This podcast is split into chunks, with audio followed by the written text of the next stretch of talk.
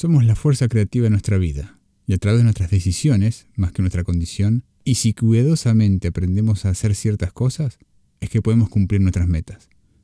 Es una frase de Stephen Covey, autor del libro Los siete hábitos de gente altamente efectiva, entre muchos otros.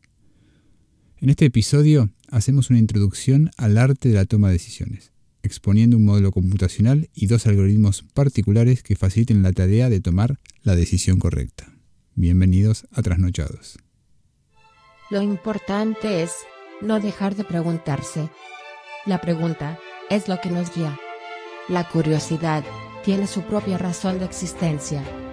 Bienvenidos a Trasnochados Podcast.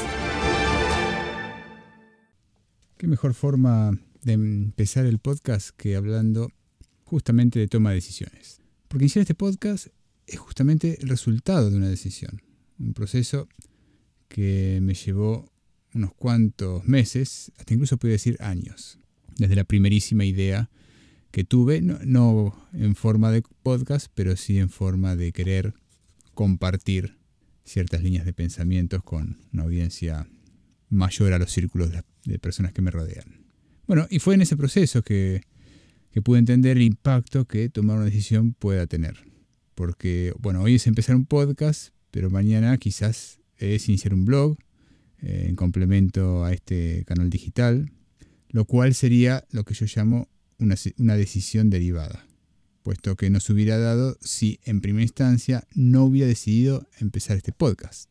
Y siguiendo la misma línea de pensamiento, en forma recurrente, digamos, nos lleva a pensar la vida como una sucesión de decisiones, lo cual es una buena motivación para hablar de la toma de decisiones, que es el theme o el tópico del, episodio actual.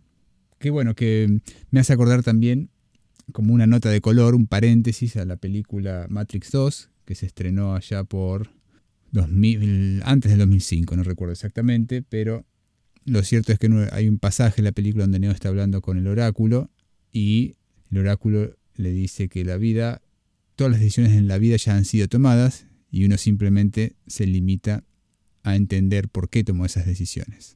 Independientemente de que esta perspectiva de vida sea correcta o incorrecta, que obviamente no lo sabemos, lo cierto es que eso generó una, forma de, de ver las cosas muy orientada al rol de la toma de decisiones en la vida de las personas y el impacto que pueda tener la decisión que se toma hoy, la decisión que se toma mañana como consecuencia de la decisión que se toma hoy y así sucesivamente. Pero todo eso nos lleva a pensar eh, en este proceso de ideación y de este framework o de este marco de trabajo de toma de decisiones. ¿Qué es tomar una decisión? Y tomar una decisión se puede pensar como un proceso compuesto de cuatro etapas.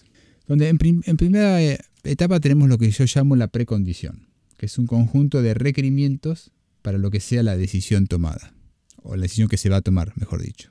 Después tenemos lo que sería la identificación, que es, bueno, identificar cuáles son las posibles soluciones a ese conjunto de requerimientos sobre los cuales tenemos que elaborar una decisión.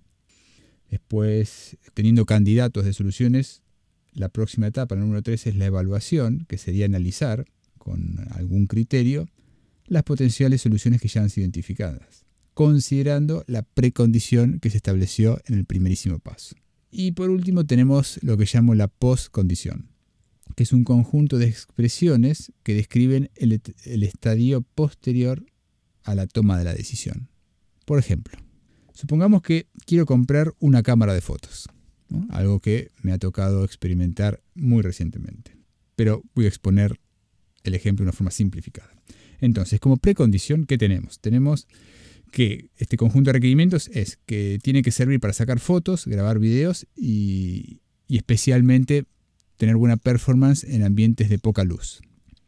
Puesto que los, videos que yo grabo para YouTube generalmente los hago de noche, donde la iluminación suele ser tenue, producto de la temática del canal. En lo que es la identificación de, de, potenciales soluciones a ese conjunto de requerimientos, tenemos bueno, Nikon, Canon, Sony y Panasonic, que son las marcas de cámaras más populares y las que a priori podrían dar una buena solución a mis requerimientos. En cuanto a la evaluación, muy, muy simplificadamente podemos decir que Nikon y Canon no son buenas en videos, a no ser claro que nos gastemos 4.000 dólares en una cámara, que no es el caso. Que bueno, de hecho, también es un, requerimiento, aunque no lo mencioné explícitamente, pero el budget está acotado. Lo cual, entonces, por descarte, la evaluación nos deja que debería ser una cámara Sony o Panasonic. Y como postcondición, o sea, una vez que la decisión se ha tomado, quedamos en que compré una cámara Panasonic S5, que es full frame y que no es tan buena en lo que refiere a autofocus como sí lo es la cámara Sony, que hay pocos lentes en el mercado actualmente, pero que es considerablemente más barata que la cámara Sony. Entonces de esa forma tenemos lo que sería la concepción formal de lo que, eh, según mi, mi forma de entender el problema, de lo que es tomar una decisión. Ahora bien, ¿cómo puedo yo modelar este decision making de una forma que me ayude a estructurar eh, este proceso de toma de decisiones? Vamos a plantear una estructura de datos que ya existe y es muy usada en el mundo de ciencias de la computación, que es un árbol de decisión. Un árbol de decisión es una forma de organizar la información en carácter jerárquico, donde uno tiene lo que se llama un nodo, que se representa con un círculo, y hace referencia a, un estadio del sistema de información que se está modelando. De ese nodo salen ejes con dirección este, hacia abajo, que determina una relación padre e hijo entre el nodo destino en el cual conecta. Relación de algún tipo que ya vamos a ver qué significa.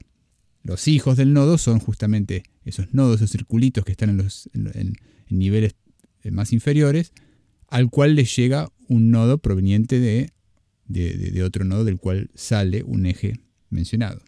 Y también existe el concepto de nodo hoja, nodo hoja del cual no, no, hay ningún eje saliente, solo recibe ejes. ¿Y de qué nos sirve esta estructura abstracta de organización de la información? Y nos sirve para justamente enmarcar este proceso de la siguiente forma. La precondición que hablábamos antes podría ser representada como el nodo padre, ese estadio que representa un instante en el cual hay una decisión por tomar. El proceso de identificación de las potenciales soluciones referiría a los potenciales nodos a los cuales se conectarían mediante un eje ese nodo padre antes mencionado. La evaluación de las potenciales soluciones o esos nodos hijos refiere a la etiqueta que se le ponga al eje que conecta el nodo padre con cada uno de sus nodos hijos, que como bien dijimos representa una potencial solución. Y la postcondición simplemente determina o refiere a ese nodo hijo que representa la solución que se eligió. Entonces tenemos solución padre, o nodo padre, mejor dicho, representa el estadio de tomar una decisión, los ejes conectando con otros nodos que son los hijos y finalmente uno de ellos es la solución que se ha elegido tomar. Eh, perdón, la decisión que se ha elegido tomar. Y como es una estructura recurrente, cada uno de esos nodos hijos a su vez tendrá nodos hijos, que a su vez tendrán nodos hijos, y de esa forma se arma la estructura jerárquica. Y lo, lindo y, lo bueno de, este modelo es que nos permite pensar y armar este árbol a futuro para evaluar las consecuencias de la decisión que uno toma en un estadio de nuestra vida. ¿no? Porque si el estadio actual de nuestra vida se representa con el nodo raíz o el nodo padre del árbol de decisión que, estamos eh, formulando, y las potenciales decisiones y o la decisión que se tome es un nodo hijo, ese nodo hijo después se va a representar el estadio en el cual hay que tomar una decisión y sus nodos hijos representarán las consecuencias de esa, de esa decisión y así sucesivamente. Entonces, esta estructura abstracta nos permite, en cierta forma, imaginarnos cuáles son las consecuencias aparejadas con la decisión que tomamos hoy o en el estadio actual que estamos en nuestro proceso de toma de decisión. Aunque eso es un problema ligeramente distinto en el cual no vamos a hacer referencia ahora mismo, sino que lo vamos a dejar para debatirlo en el volumen 2 de este mismo episodio. Hoy nos vamos a enfocar en dos criterios bien conocidos que hacen a la evaluación de la decisión más inmediata a tomar. O sea, nos vamos a dejar, vamos a dejar de lado ligeramente las consecuencias de, la decisión que se pueda tomar. O, dicho en forma de nuestro modelo, los subsiguientes niveles del árbol que estamos creando. La primera de, estas dos, de estos dos criterios que vamos a estar evaluando se llama Worst Case Consequence Analysis. Eh, este criterio de evaluación de decisiones que corresponde al paso 3 de, este proceso que mencionaba antes, lo que refiere es que la decisión se base haciendo una, evaluación de, de las consecuencias a priori y en particular de las peores consecuencias que podría traernos la decisión que vayamos a tomar.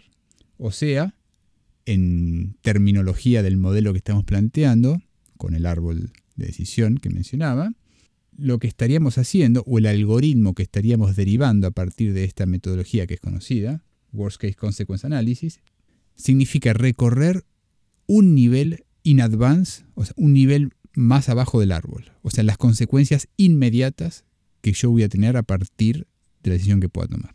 Y en base a evaluar esa, esas, esas potenciales soluciones y qué tan mala es la peor consecuencia inmediata que pueda tener, ahí es donde decido qué, solución tomar. Por ejemplo, siempre los ejemplos ayudan a clarificar. Y, de hecho me pasó hace unos pocos meses. Estoy en el aeropuerto de una ciudad desconocida, que, tiene bueno, mala reputación en cuanto a los taxis no legales. Y necesito ir al hotel donde me voy a estar alojando. Entonces, tengo la opción de tomar un taxi cualquiera o uno oficial. El oficial, bueno, es más caro y seguro. El no oficial es más barato y no es tan seguro. Entonces tenemos tenemos un nodo padre que representa el estadio en el cual yo tengo que tomar una decisión en cuanto a qué taxi tomar y tengo dos potenciales soluciones, el taxi oficial o el no oficial, cada uno con sus pros y contras. ¿Cuál es el peor caso? ¿Qué es lo peor que yo podría pasar? Eso es lo que guía esta metodología de decision making. Bueno, lo peor que podría pasar es que yo termine de cuando tenemos que tomar una decisión. Este, este método simplemente es una forma ordenada de llevarlo a cabo, ¿no? es, es un algoritmo más eh, ordenado.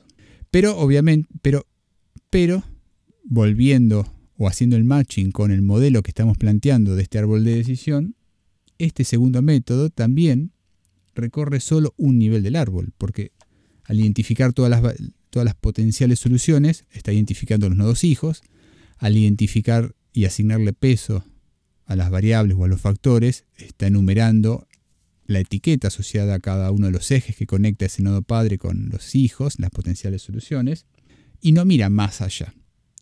No está mirando qué pasa en la, como consecuencia de esa decisión que se vaya a tomar. Lo cual nos deja entrever que esto podría derivar en una solución no óptima. Siguiendo el ejemplo de, la, de comparar la minivan con el Tesla, haciendo referencia a soluciones óptimas, podría ocurrir que dentro de unos años el precio del combustible se incremente sustancialmente. Con lo cual, el mantenimiento de la minivan ya no es una ventaja contra el Tesla, sino que al contrario. De modo que la decisión que se estaría tomando en base a esa matriz cuantificable que mencionaba antes, no es una decisión óptima, porque hay una nueva pieza de información que se va develando eh, en el futuro, que es justamente el precio del combustible. Eh, de haber tenido de antemano esa pieza de información, la decisión óptima hubiera sido comprar el Tesla. Claro que eso introduce una complejidad adicional que refiere a la información parcial versus completa a la hora de tomar la decisión.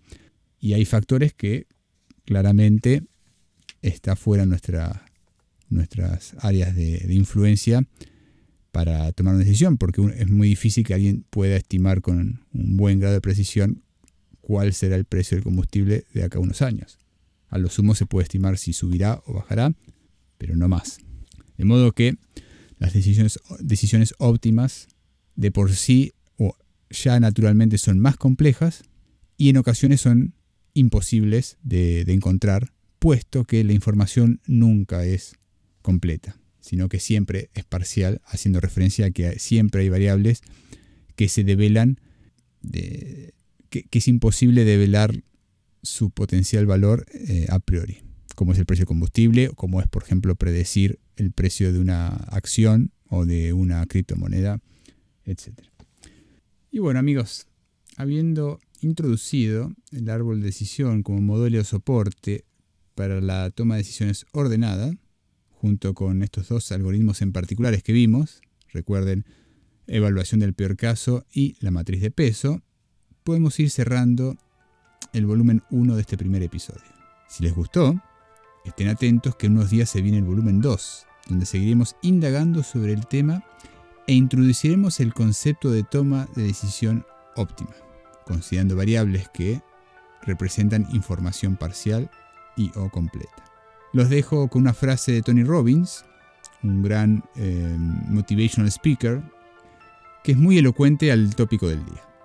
Y dice así, es en los momentos de decisión en que tu destino es forjado, donde, según nuestro modelo, recuerden el árbol de decisión, está haciendo referencia a una rama del árbol y sus estadios intermedios. Para pensarlo, ¿no? Hasta la próxima.